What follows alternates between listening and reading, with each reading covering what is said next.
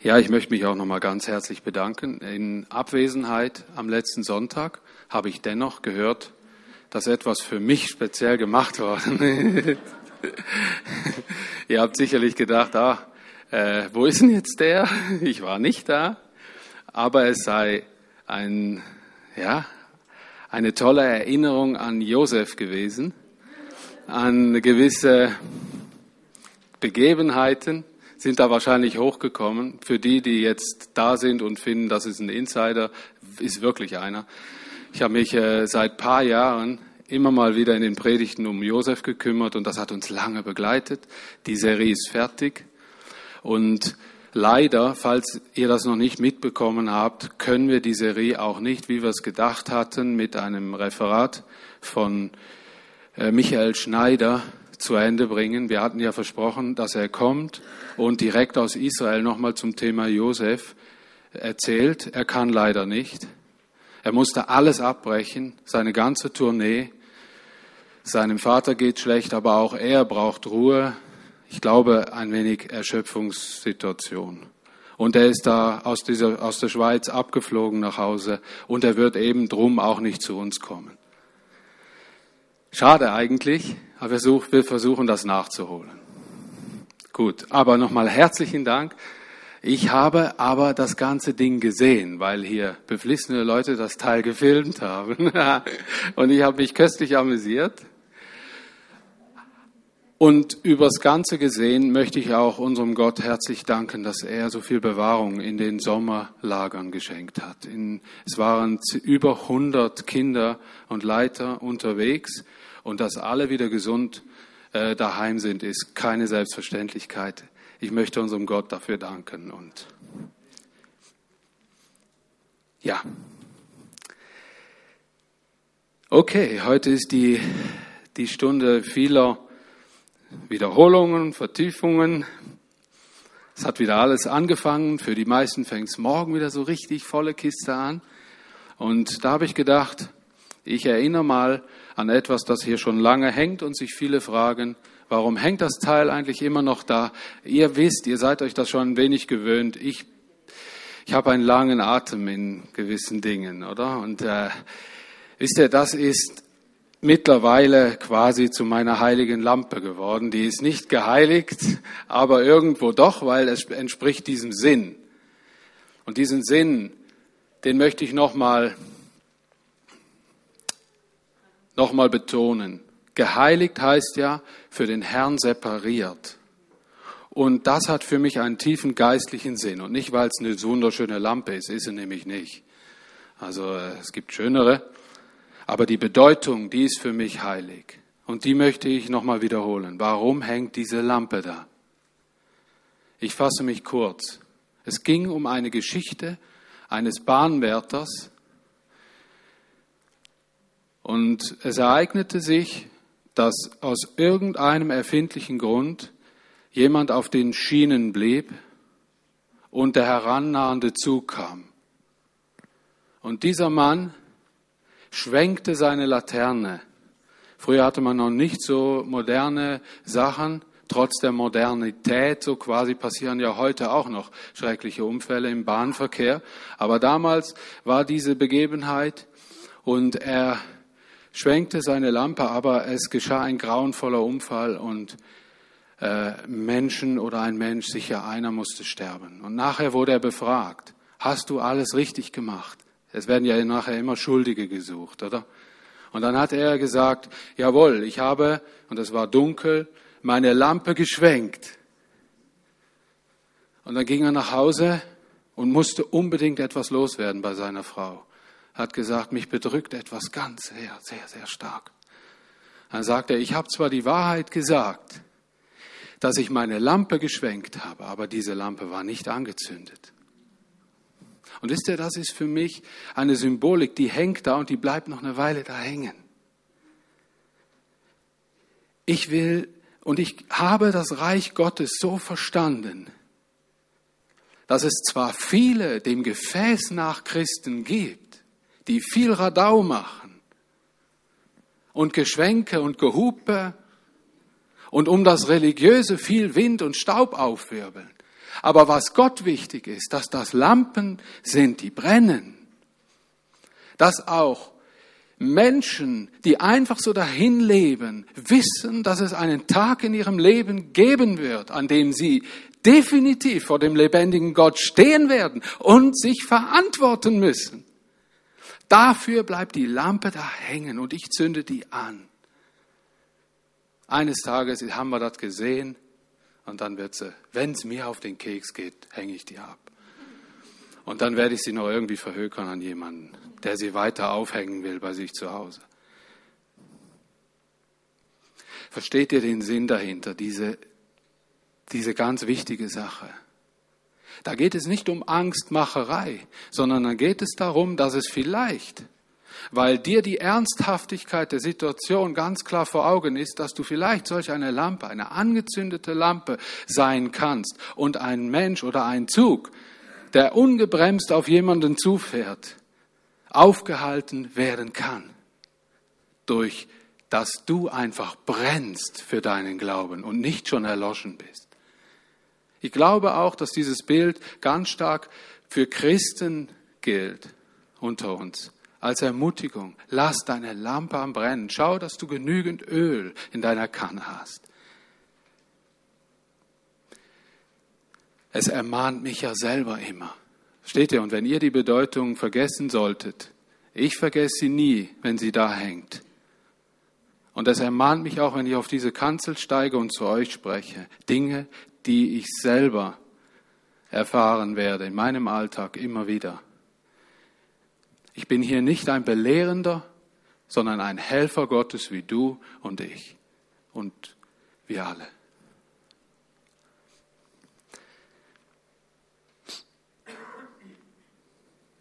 Ich möchte einen Bibelvers vor dem Abendmahl, nicht, nicht vor dem Abendmahl, sondern es soll immer auch Thema des Abendmahls sein. Ähm, und zwar aus dem 1. Korintherbrief, Kapitel 3, Vers 6 bis 7. Ich wäre sehr froh für die Folie. Vielen Dank. Das Thema heißt Pflanzer und Begießer aus dem 1. Korinther 3, Vers 6 bis 7. Das sind äh, sehr bekannte Worte. Diese Worte, die ich jetzt lese, stehen im Zentrum, aber ich beschäftige mich auch mit dem Drumherum dieser Bibelstelle, weil ich es als Gotteslehrer, das nennt man heute Theologe, sehr wichtig erachte, nicht nur Verstleinpicker zu sein, sondern auch das Rundherum beschauen möchte. Ich habe gepflanzt, schreibt Paulus in, dem, in seinem Brief, in 1. Korintherbrief Kapitel 3, Apollos hat begossen, aber Gott hat es wachsen lassen. Es zählt also nicht, wer pflanzt oder begießt, es kommt alles auf Gott an, der es wachsen lässt. Wichtige Punkte. Ich lese euch die Verse 1 bis 4, an denen wir erkennen können, warum er auf diese Aussage kommt. Da schreibt er, zu euch, Brüdern und Schwestern, konnte ich bisher nicht reden wie zu Menschen, die von Gottes Geist erfüllt sind. Wir sind in Kapitel 3, 1. Korinther 3. Wer eine Bibel dabei hat, herzlich eingeladen, sie aufzuschlagen. Ich musste euch behandeln wie Menschen, die sich von ihrer selbstsüchtigen Natur leiten lassen und im Glauben noch Kinder sind. Darum gab ich euch auch Milch, nicht feste Nahrung, weil ihr die noch nicht vertragen konntet. Auch jetzt könnt ihr das noch nicht, denn ihr steht immer noch im Bann eurer selbstsüchtigen Natur. Jetzt, ihr rivalisiert miteinander und streitet euch. Das beweist doch, dass ihr nicht aus dem Geist Gottes lebt, sondern eurer selbstsüchtigen Natur folgt und so handelt wie alle anderen Menschen auch. Wenn die einen sagen, ich gehöre zu Paulus und die anderen, ich gehöre zu Apollos, seid ihr da nicht immer noch die alten Menschen? Wisst ihr, ich habe diese, diese Paulusbriefe schon sehr, sehr viel gelesen. Und je mehr man die Paulusbriefe liest, umso mehr kann man sich in seine Person reinversetzen. Und ich kam nach etlichen Jahren zu diesem Fazit, der muss immer übertreiben. Auch dieses Kapitel fiel darunter. Der muss immer übertreiben. Jetzt hat er nur ein Problem und macht eine Riesensache daraus. Sein Problem war, dass die sich in der Gemeinde gestritten haben, wer hier besser sei. Der Paulus oder der Apollos. Und er widmet fast ein ganzes Kapitel diesem Problem. Aber, wie ich den Paulus kennengelernt habe, hat das auch eine andere Aussage. Nämlich, dass ihm ein Thema besonders wichtig war, weil er wusste, wenn sie diesem Geist frönen und weiter so machen, wird es bald nicht mehr gut um diese Gemeinde stehen.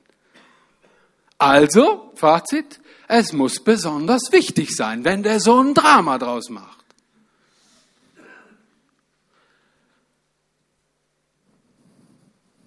Es gab also Unstimmigkeiten bei den Korinthern. Die stritten sich über die Frage, wer der bessere Leiter sei.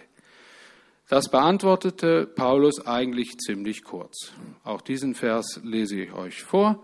Nun, was ist denn Apollos? Vers 5. Und was ist Paulus? Gottes Helfer sind sie, durch die ihr zum Glauben gekommen seid. Jeder von uns beiden hat von Gott seine besondere Aufgabe bekommen. Und jetzt diese Verse, die ich vorgelesen hatte. Ich habe gepflanzt, Apollos hat begossen. Es zählt nicht, wer pflanzt oder wer begießt. Es kommt alles auf Gott an, der es wachsen lässt. Das war die Antwort. Ich habe diese Aussage versucht zusammenzufassen. Gottes Werk ist mal grundsätzlich gedacht der lebendig machende Glaube. Das ist schlussendlich sein Werk. Dass er Menschen, die vorher für Gott tot waren, lebendig wurden, werden für Gott. Dieser, dieser lebendig machende Glaube, der soll gepflanzt und auch gepflegt, begossen werden, dass er wachsen kann. Dann klärt er Folgendes, Mitarbeiter und Leiter sind Gottes Helfer. Jeder hat den gleichen Rang des Helfers. Jeder hilft Gott. Da ist mir eine Begebenheit heute Morgen beim Morgen in Sincho. Ich habe mal aufgrund dieser Aussage etwas in unserer Gemeinde verändert, das mir immer nicht gut vorkam, immer schlecht vorkam. Und zwar habe ich mal dafür gesorgt, auch mit Einverständnis der Gemeindeleitung, dass die Namen, wer predigt am Sonntag, nicht mehr in der Agenda stehen und nicht mehr im Internet und nirgendwo mehr, auch in der Zeitung nicht mehr. Wisst ihr wieso? Weil Leute angefangen haben, aufgrund derer, die predigen, hier in die Gemeinde zu kommen. Wisst ihr, was mich das hat verletzt? Das hat mich verletzt. Und darum habe ich gesagt, und fertig, da gibt es eine einfache Lösung, gibt keinen Namen mehr.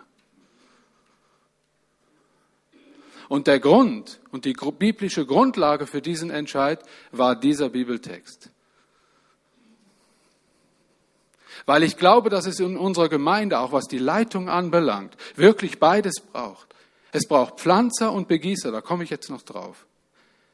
Und wir müssen beide alle diese Haltung haben, die Paulus hier vertritt. Denn wir alle sind lediglich Gottes Helfer für sein Werk und nichts anderes. Diese Erkenntnis, die hilft uns wirklich weiter. Dann klärt er noch einen Punkt. Mitarbeiter und Leiter sind immer unterschiedlich beaufgabt. Ich habe das auf dazwischen geklemmt. Begabt, beaufgabt. Alle dienen verschieden dem gleichen Werk. Und jeder Mensch, der ins Reich Gottes eintritt, wird gleichzeitig und nicht erst mit der Zeit, wenn er gewisse Qualifikationen auf Bibelschule X und Y gewonnen hat, zum Helfer Gottes. Glaub mir das bitte.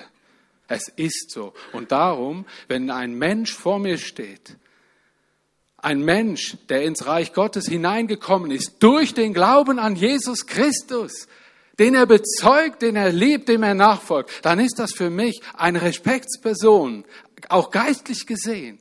Dann weiß ich, der steckt voller, voller Gaben. Und meine Aufgabe als Leiter ist es nicht, zuerst einmal klar zu machen, wer der Chef ist, sondern mich diesem Geist anzuschließen, der hier beschrieben wird. Ich glaube, dass sehr viel Sünde und Unrat der Gemeinde ferngehalten werden, wenn wir das lernen. Wisst ihr, es gibt einen Bereich, da ist das Gesetz, gegen das Paulus schreibt. Das ist der Bereich, in dem Gott nichts zu sagen hat, quasi, in dem andere Geister regieren. Die Welt kennt nur ein Gegeneinander, auch wenn sie es verleumdet. Die Welt kennt nur das. Wer sich durchboxen kann, wird gewinnen. Wer den anderen möglichst unter Kontrolle halten kann, wird Chef und das Sagen haben und Chef bleiben. Im Reich Gottes gelten andere, an, wirklich andere Gesetze. Da geht es darum, dass sich kein Mensch zum Gott erhebt. Dass Gott die Macht hat und er sie behält. Und dass Leiter im Gegenzug sogar abhängiger sind als alle anderen von diesem Gott und sich dieser Unterordnung bewusst sind. Und meine Leiterschaft zum Beispiel muss von diesem Geist geprägt sein, damit ich ein geistlicher Leiter sein kann und bleiben darf. Wisst ihr, wie oft hat es mich schon gewundert, dass zwar wir Menschen nicht fähig waren, uns um solche offensichtlichen Dinge zu kümmern, aber dass Gott sich darum kümmert und dass er das Innerste kennt. Er weiß im Innersten tief drin, wie es wirklich in mir aussieht und in dir. Und ich freue mich über uns als Gemeinde, weil ich so vieles sehe und so viel in Demut getan wird und gemacht wird und die, die der eine den anderen respektiert und schätzt. Vielen herzlichen Dank dafür. Fahrt weiter in diesem Geist. Und wir wollen es auch als Gemeindeleitung auch tun.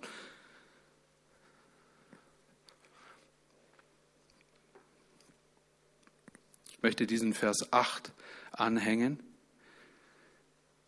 Da schreibt Paulus, wir, der Apollos und ich, wir arbeiten an demselben Werk. Der, der pflanzt und der, der begießt, doch wird Gott jeden nach seinem persönlichen Einsatz belohnen. Tönt auch gut, oder?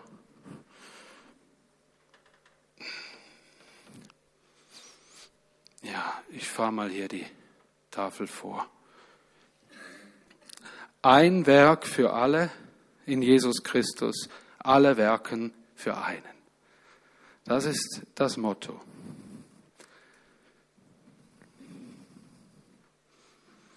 Ich möchte mal diese grundsätzliche Frage stellen. Wenn du nun Helfer bist im Reich Gottes, bist du auch bereit, dich als Helfer im Reich Gottes zu sehen und wirklich ein Helfer zu sein? Ich glaube, dass es ein bewusstes Ja dazu braucht. Ich habe eine herzige Geschichte in die Hände gespielt bekommen, die viele, glaube ich, von uns in die Hände gespielt bekommen haben. Ich weiß nicht mehr genau.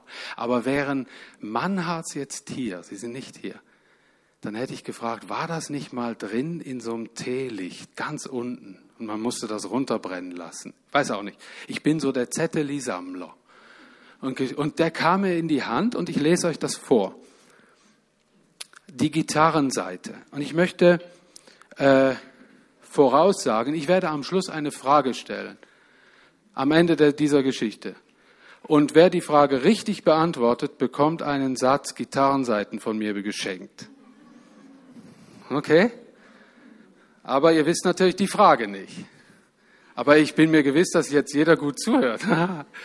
Das war der Trick 19. Ja. Es war einmal eine Gitarrenseite.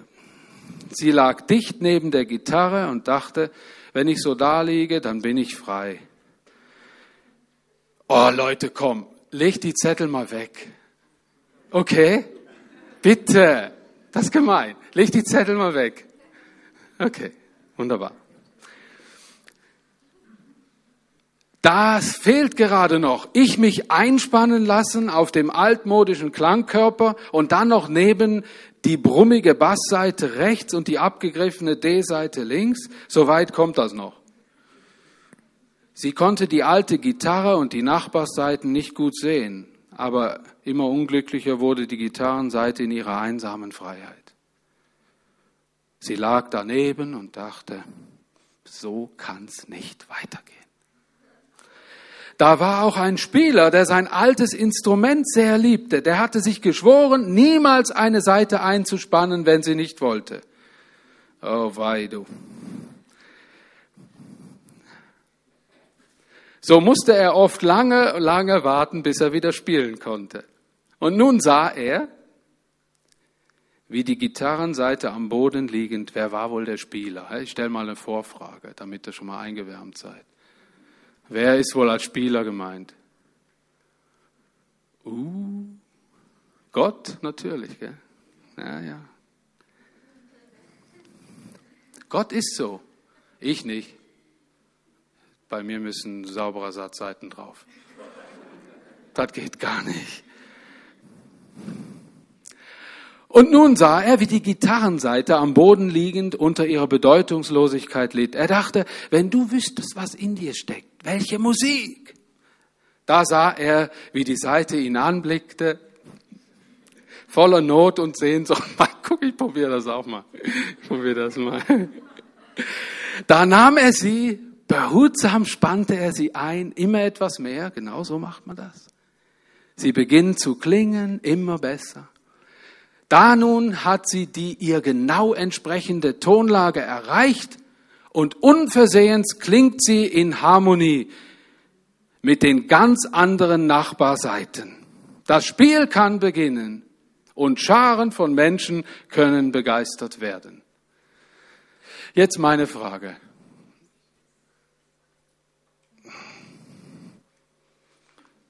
Auf welche Tonart Nein, der für, für sie, er hat recht. Wisst ihr, was nie erwähnt wurde in der Geschichte? Der, der hat nur darauf gewartet, der wusste das wieder. Ey. Aber der hat genug Seiten, glaube ich. Aber ich muss mein Versprechen halten für sie. Du kriegst das. Pass auf. Äh, wir haben einzig den Hinweis, dass er zwischen einer brummenden Seite und einer abgenutzten D-Seite lag. Und die Gitarrenseiten, die gehen so. E, A, D, G, H, E.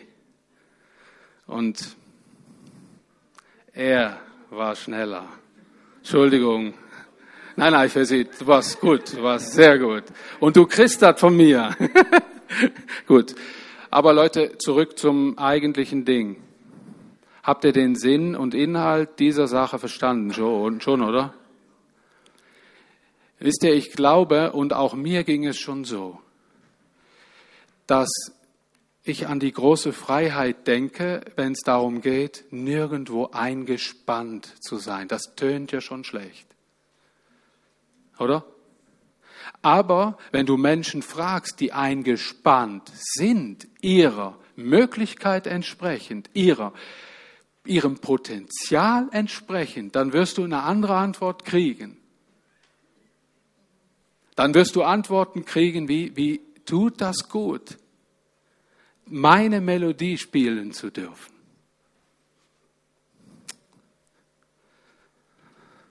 Und wie schlimm klingt das, wenn die am falschen Ort eingespannt sind und nicht gestimmt sind. Das muss man auch noch sagen. Wisst ihr, darum habe ich mich ganz am Anfang meines Dienstes einem Thema ganz besonders äh, gewidmet. Ich möchte, dass jeder Mensch, dem ich so begegnet oder dem ich anvertraut bin, so quasi, oder als Gemeindehirte, ich würde gern den Menschen dienen, die sich im Klaren darüber sein wollen oder ein wenig mehr, was für Potenzial sie haben und dann helfen, dass sie ihr Potenzial hineingeben können und nicht irgendwas. In ihrem Potenzial Gott die Ehre geben können. Das gilt für jeden hier von uns. Wer nicht in seinem Potenzial sich eingibt, der ist unglücklich mit der Zeit, ganz sicher. Es gibt sicher Dinge, die wir alle tun müssen, versteht ihr? Niemand komme mir, wenn es um Putzen geht, das ist nicht mein Potenzial. Ich wüsste schon einige kleine Dinge, die entsprechen deinem Potenzial schon beim Putzen. Aber das ist auch persönliche Sache. Das muss jeder selber entscheiden. Ganz sicher. Ich bin stolz hier auf unsere ganze Truppe, dass das nie eine große Frage war. Danke viel, vielmals. Aber wichtig ist, und das soll die Aussage sein, wichtig ist, ich wünsche mir für jeden von uns, dass er Helfer sein kann im Reich Gottes in seinem Potenzial. Mögest du es entdecken, noch mehr und noch besser. Paulus war Folgendes genau das war ihm wichtig. Das Zusammenspiel der Dienste untereinander soll funktionieren. Das hat er gesagt in seinen Zeilen. Und geachtet werden vor allen Dingen auch. Als Beispiel dafür nimmt er sich selbst als Pflanzer und Apollos als Begießer. Und währenddem ich den Pflanzer kurz betrachte, was tut der? Und nachher den Begießer, ich habe das schon hier draufgeschrieben, dann soll sich doch jeder von uns mal fragen, in welche Ecke so gehöre ich denn? Was ist denn bei mir ganz besonders? Ich glaube, dass es auch immer Komponenten beider Seiten gibt. Das glaube ich. Versteht ihr? Es ist nicht ausschließend. Aber es gibt Schwerpunkte. Und diese, diese unfertigen Worte, die ich da geschrieben habe oder die ihr von da hinten vielleicht gar nicht lesen könnt, ähm, die sollen nur so der Gedankenfänger sein, aha, darüber hat er gesprochen vorher. Der Pflanzer Paulus, der sucht den Herzensboden des Menschen. Und das sehe ich an seinen Briefen, an seinen Aussagen. Der Verstand ist oft die Gartentür zum Herzensgarten. Versteht ihr? Es geht oft über den Verstand. Und oftmals ist die schon weit offen und man kann direkt in den Garten, in den Herzensgarten äh, spazieren, um zu pflanzen. Göttliche Pflanzung. Ich glaube aber, dass diese Tür zum Herzensgarten freiwillig geöffnet werden sollte. So geschieht eine bewusste Herzenspflanzung. Wir beten, dass Menschen ihre Gartentüre öffnen, oder? Das soll unser Gebet sein. Dass der Verstand, der sagt, diesen Glauben, den die da, von dem die da quatschen, den kann ich ja nicht halten, festgepackt halten. Was meinen die nur? Aber diesen Gott will ich kennenlernen. Und dass dieser Verstand ihnen nicht mehr im Weg steht, sie die Tür aufmachen und sagen, okay, ich wag mal was. Da bete ich drum. Für deine Nachbarn, für deine Freunde, für die, die du kennst, die genauso dran sind jetzt. Paulus war solch ein Pionier. Der ging in Städte rein und der war vor lauter verschlossenen Türen. Und Gott hat ihm den Weg gezeigt zu den Herzensböden, die er dann bepflanzen durfte. In Athen hat er es mal so gemacht, um ein Beispiel zu sagen. Er hat sich die Götter angeguckt und da war ein Gott, da war ein Schild unten dran für den unbekannten Gott. Und dann sagte er, kommt mal alle her, ich habe eine Rede zu halten. Das war so üblich, konnte man als Gelehrter. Und er sagt, ich will euch jetzt erzählen, wer der unbekannte Gott ist und hat für diesen Gott der Götter Zeugnis gegeben und nicht gegen die anderen Götter gepredigt. Leute, habe ich mir da Beispiele weggenommen. Das ist auch nicht mein Auftrag. Aber er hat von diesem lebendigen Gott gesprochen. Ha, es war nicht sehr fruchtbar. Da stand den Leuten in Athen, diesen Griechen, der Verstand im Wege. Aber da waren trotzdem ein paar, die haben ihre äh, Türe geöffnet und da konnte dann göttlicher Same gepflanzt werden. Wisst ihr, was mir das auch sagt? Pflanzer sind keine Schöpfer. Ich staune immer. Wisst ihr, ich ums Pflanzen rum bin ich immer und um Pflanzen rum herum bin ich. Wir haben einen großen Garten. Ich bin der, der, ich bin der Bimbo in dieser Geschichte. Ich helfe meiner Frau. Und wisst ihr, was mich immer fasziniert? Eine Pflanze fasziniert mich unwahrscheinlich. Der Kürbis. Hört mal, wenn er einen Kürbis pflanzt, gell? So ein kleines Dingen aus so einer Riesensammlung und dann sind da die schönsten Kürbisse drauf, da auf dieser Verpackung. Und dann werden die gepflanzt. Äh, nee, die werden, glaube ich, zuerst pikiert und dann gesetzt, genau so. Pikiert, dann gibt's kleine Pflanzen im geschützten Rahmen und dann setzt man sie raus. So, und dann sind die klein, klein, dann guckst du morgens aus dem Fenster, plötzlich werden die lang, dann guckst du wieder aus dem Fenster, boah, rasend dass ich sogar mit dem Rasenmäher schon drüber, du kommst hier nicht durch. Und dann kommen Riesenblätter und dann latscht du wieder durch den Garten und denkst du, wo kommst du denn her? Riesenteil, das war letztens so. Da sagt meine Frau, guck mal, da ist ein Riesendingen liegt da schon unter dem Blech. Wer weiß, wann ist der gewachsen? Hey Leute, so kommt mir das so vor.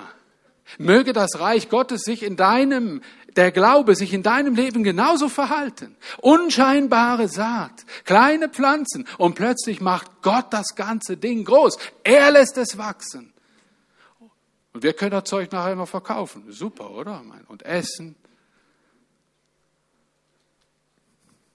Aber Gott ist es, der es wachsen lässt. Pflanzer sind keine Schöpfer. Was macht der Pflanzer noch? Er sät und setzt den Glauben im Glauben und im Vertrauen und in Geduld. Jesus selber sagt mal im Markus, übrigens auf dem Manuskript habe ich Matthäus. Und wer das, diese Bibelstelle im Matthäus-Evangelium sucht, der wird vergeblich suchen.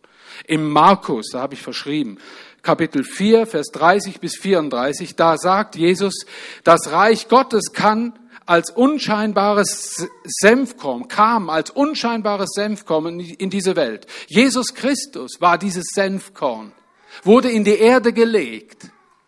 Und weil er starb, leben viele, haben viele das ewige Leben ererbt. Das ist der Sinn dieses Gleichnisses. Er wurde in die Erde gelegt und auferstand zu ewigem Leben. Und der glaubt, wird auferstehen zu ewigem Leben. Und dieser Glaube hat viel, viel Frucht getragen. Du bist eine davon. Jesus hat also dieses Bild auch verwendet. So beginnt der Glaube als, auch als reine kleine Pflanze, die langsam wächst. Was ist unsere Aufgabe? Wir unterstützen die Pioniere unter uns. Lasst uns die Pflanzer unterstützen. Das ist nicht nur offensichtlich gemeint. Zum Beispiel das Gemeindegründungsteam. Aber lasst uns für sie beten. Sie säen jetzt in Geduld in einer anderen Gegend. Aber es bist auch du gemeint. Um dich herum sind zarte Pflanzen am Wachsen. Ich erkläre nachher, warum es den Begießer auch so ganz dringend braucht. Nämlich, Wichtig ist, dass der Paulus wusste, ich muss mit Begießer Apollos zusammenarbeiten. Ganz wichtig. Wer nur pflanzt, der Pflanze den Rücken dreht und sagt, okay, mit der Pflanzung auch Verantwortung. Und da kommt der Begießer ins Spiel. Es sind Menschen, die diese zarte Pflanzung umgeben. Und der Pflanzer muss verstehen, dass es Begießer braucht. Das Reich Gottes breitet sich nicht durch viele Pflanzungen aus, sondern durch gut gepflegte Pflanzungen.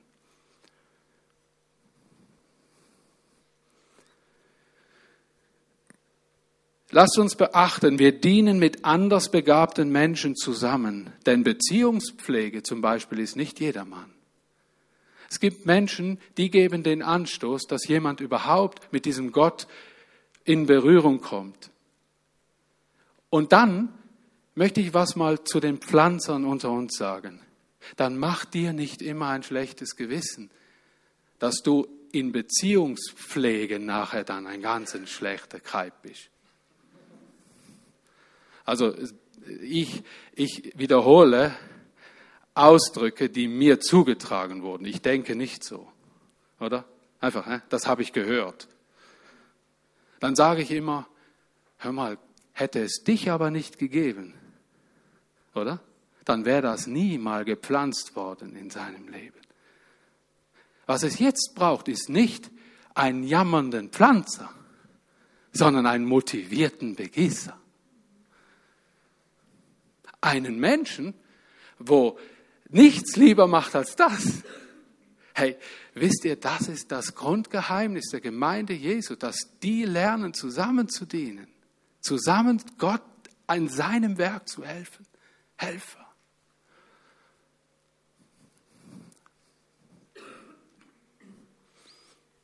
Kommen wir zum Begießer Apollos. Ein Begießer, im Garten zumindest äh, rein bei den Tomaten, bin ich hin und wieder der Begießer. Ich bin der Tomatenbegießer bei uns. Äh, nicht so viel wie letztes Jahr, aber ich habe auch schon dieses Jahr. okay. Ähm, wisst ihr, was einen Begießer ausmacht? Der ist stetig. Das sind stetige Menschen. Die wissen, dass nicht viel, sondern regelmäßiges Tränken wichtig ist. Regelmäßiges Tränken. Vielleicht bist du ein guter Ermutiger. Nutze deine Gabe. Schreibe, telefoniere, besuche Menschen, deren Glaubenssetzling Wasser braucht. Ich rede in Bildern. Wenn Gott dich daran erinnert, setze es spontan um. Überrasche, erfrische mit kleinen Gesten. Das macht einen Begießer aus. Was ein Begießer auch hat, das ist das Logischste, hätte ich am Anfang setzen sollen, der hat natürlich Wasser dabei. Oder? Jesus sagte mal zu einer Frau an einem Brunnen, eine Ich bin, die Quelle frischen Wassers. Ich möchte die Quelle frischen Wassers sein in dir, die herausquillt ins ewige Leben. Jesus möchte dieses Wasser sein für dich und für mich, das herausquillt zum anderen. Damit sagt er folgendes, nicht das, was aus dir selbst, aus diesem Menschsein herausquillt, sondern was ich geheiligt habe, das möchte, damit möchte ich andere Menschen segnen, aber ich brauche dich als Gefäß, sagt er zu dieser Frau am Brunnen. Und das gilt auch für uns heute, für jeden von uns.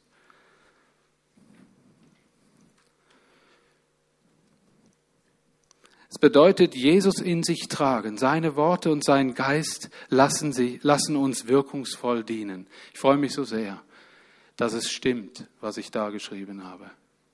Weil ich erlebe es immer mehr geführt durch den Heiligen Geist sein, ist für mich wie eine Quelle frischen Wassers in mir zu haben. Und ich muss keine Angst haben, dass die versiegt. Ich muss nicht mal für Nachschub sorgen, denn Jesus hat von einer Quelle geredet und nicht von einem Behälter, den man nachfüllt. Das ist der Unterschied zur Quelle.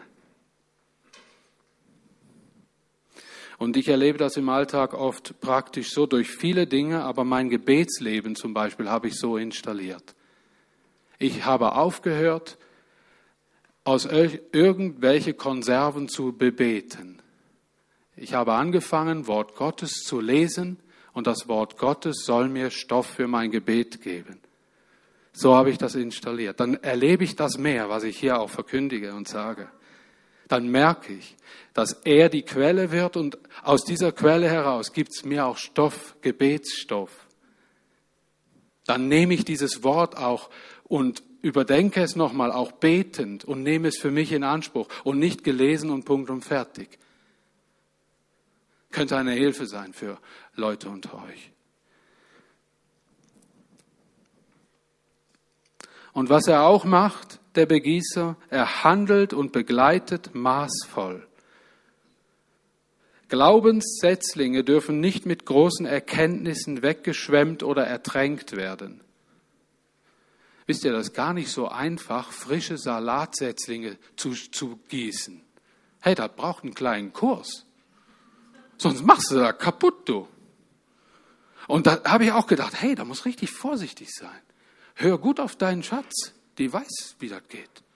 Und dann dachte ich mir, hat das nicht auch was mit Glaubenssetzlingen zu tun, die frisch am Aufleben sind? Menschen? Leute, das ist Gottes Pflanzung. Er lässt das wachsen. Respektieren wir. Aber kümmern wir uns auch umeinander. Mit Respekt und auch mit einer gewissen Vorsicht. Und das gelingt mir auch nicht immer. Ich bin oftmals auch äh, in gewissen euphorischen Momenten, klopfe Menschen ab und schaffe Nähe, die will man gar nicht. Ah, ich sage Dinge, die will man gar nicht hören. Ich kümmere mich um Menschen, die wollen gar nicht gekümmert sein und sind nachher bekümmert, weil ich mich bekümmert habe. Dann denke ich mir, Herr, also was soll ich denn jetzt? Und dann kommt die Antwort, du sollst auf mich hören, Dani. Okay. Jawohl. Dann verfallen wir mal nicht mehr in dieser frommen Hektik, sondern hören mal lieber eine Sekunde und Runde mehr auf dich. Es ist wichtig, einen Menschen Schritt um Schritt im Glauben zu begleiten. Holt euch Rat von Menschen, die das schon vor euch getan haben. Oder bei denen ihr seht, die machen das sehr gut und sehr weise. Holt euch Rat. Und das sind nicht einfach nur die Pastoren. Das machen hier unter uns sehr viele ganz, ganz gut. Und davon können die, die begleitet wurden oder die das als sehr erfrischend und als erbauend empfunden haben, von Christen umgeben zu sein, die sind die beste Visitenkarte für die, für, zu dem Thema.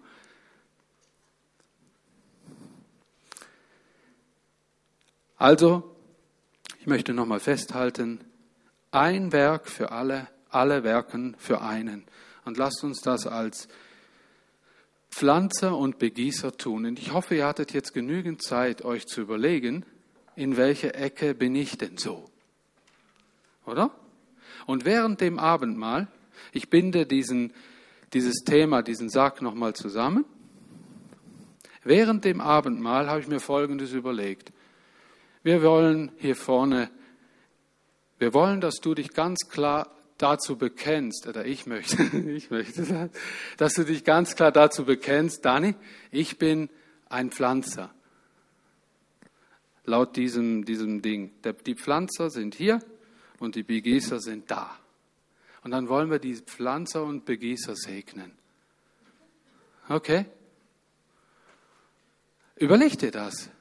Es muss nicht die ganze Gemeinde nach vorne kommen. Wir werden auch abschließend für alle äh, natürlich beten. Aber während dem Abendmahl habt ihr was zu tun.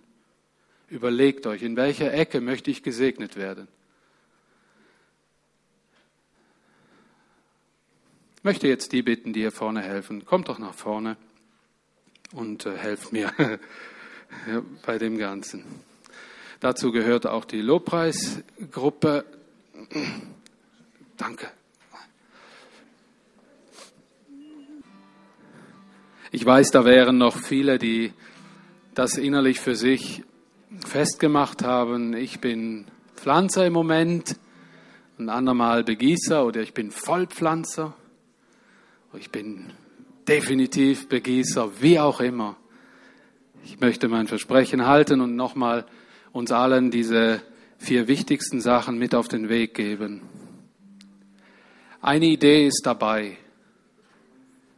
Wäre es vielleicht eine Idee, in den Kleingruppen, die wir haben, die auch zum größten Teil gestartet sind, jeweils symbolisch einen Samen setzen, vielleicht in einen Kleingruppentopf für, für Personen, ja, wo wir das wünschen, dass da gepflanzt wird oder gepflanzt wurde, aber dass da auch begossen wird. Einfach eine Idee beten wir weiter um die Öffnung fest verschlossener Gartenherzenstüren, der oftmals der Verstand des Menschen ist, damit gepflanzt und begossen werden kann. Segnen wir weiterhin Pflanzer unter uns, beten wir, dass der Glaube in, in Herzensböden fällt. Beten wir füreinander um Weisheit beim Begießen frischer Glaubenssetzlinge. Ich möchte uns mit dem abschließenden Segen verabschieden aus 1. Korinther 3, die Verse 21 bis 23. Das ist lediglich eine Fortsetzung dessen, dieser Verse, die ich gebraucht habe heute für, diesen, für dieses Gottesdienstthema. Darum soll sich niemand etwas auf einen Menschen einbilden und mit dem von ihm bevorzugten Lehrer prahlen. Euch gehört doch alles, ob es nun Paulus ist oder Apostel oder Apollos oder Petrus. Euch gehört die ganze Welt, das Leben und der Tod, die Gegenwart und die Zukunft. Alles gehört euch, ihr aber gehört Christus und Christus gehört Gott. So hat Paulus das dritte Kapitel abgeschlossen. Amen. Amen. Ich wünsche euch von Herzen einen gesegneten Sonntag und für alle, die es betrifft, einen super Start morgen, voller Motivation und Gottes Hilfe. Gott mit euch und auf Wiedersehen.